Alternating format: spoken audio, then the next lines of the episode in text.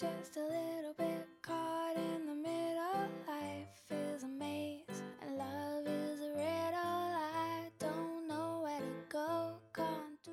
Hi everyone, welcome to Tina English Show，快乐英语结伴同行。这里是每周一到周五陪伴你们的每日口语。This is Tina。 收看更多的节目以及视频讲解，请大家及时关注我们的微信公众号“辣妈英语秀”。那一起来继续本周的话题：用餐进行时。今天带给大家的表达是：Can you check on my order, please? Can you check on my order, please? 你能帮我看看我的菜怎么还没上吗？首先，一起来进入以下两组情景表达。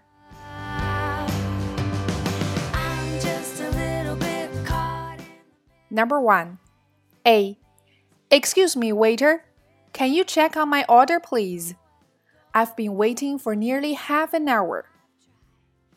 B. I'm awfully sorry to have kept you waiting. We're short staffed. Your meal will be ready in just a second. A. Excuse me, waiter. Can you check on my order, please? I've been waiting for nearly half an hour. B. I'm awfully sorry to have kept you waiting. We're short staffed. Your meal will be ready in just a second. A. Excuse me, waiter.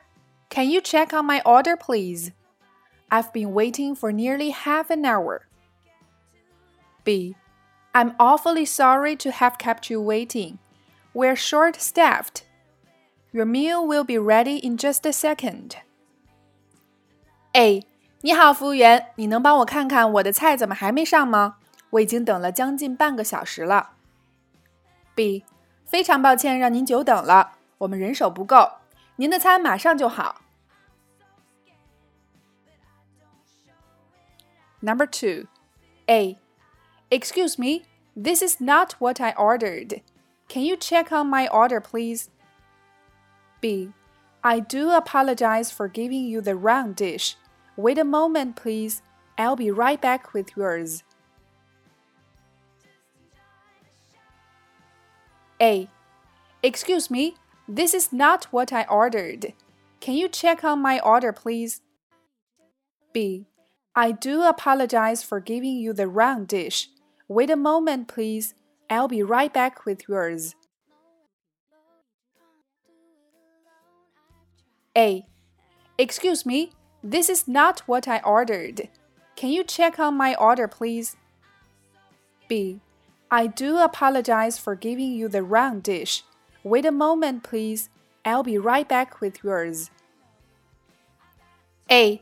你好，服务员，这个不是我点的，你能帮我看看我的菜怎么还没上吗 ？B.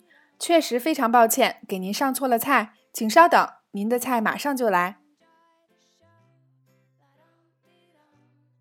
在以上的两组情景表达中，首先第一个，今天的关键表达，Can you check on my order, please？你能帮我看看我的菜怎么还没上吗？Check on 表示核实、查对。第二个，awfully 非常的、极其的，它和 terribly 都可以用来修饰 sorry 的程度。I'm awfully sorry. I'm terribly sorry. 是不是显得比我们平时总用的 very sorry 要更加程度深厚呢？第三个，keep somebody waiting，让某人等候。第四个，short-staffed 是合成的形容词，表示人手短缺的、人手不足的。第五个，just a second 以及 wait a minute 都是稍等、马上。第六个，apologize 道歉、认错。I do apologize，这个 do 是用来强调 apologize，表示我确实为此感到十分抱歉。Love is a riddle. I don't know where to go. Can't do it alone. 好啦，以上就是今天的全部内容。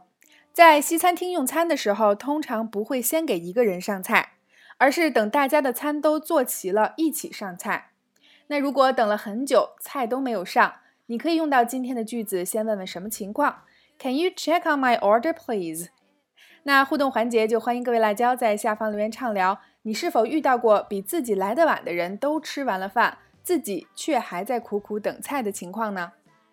OK，每天三分钟口语大不同，每日口语每周一个最接地气的话题，每天一个地道实用的短语以及两组情景表达。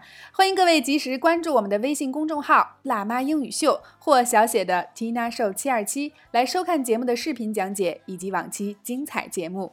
如果你喜欢我们的节目，也欢迎将我们分享给身边更多的朋友，大家一起进步，相伴成长。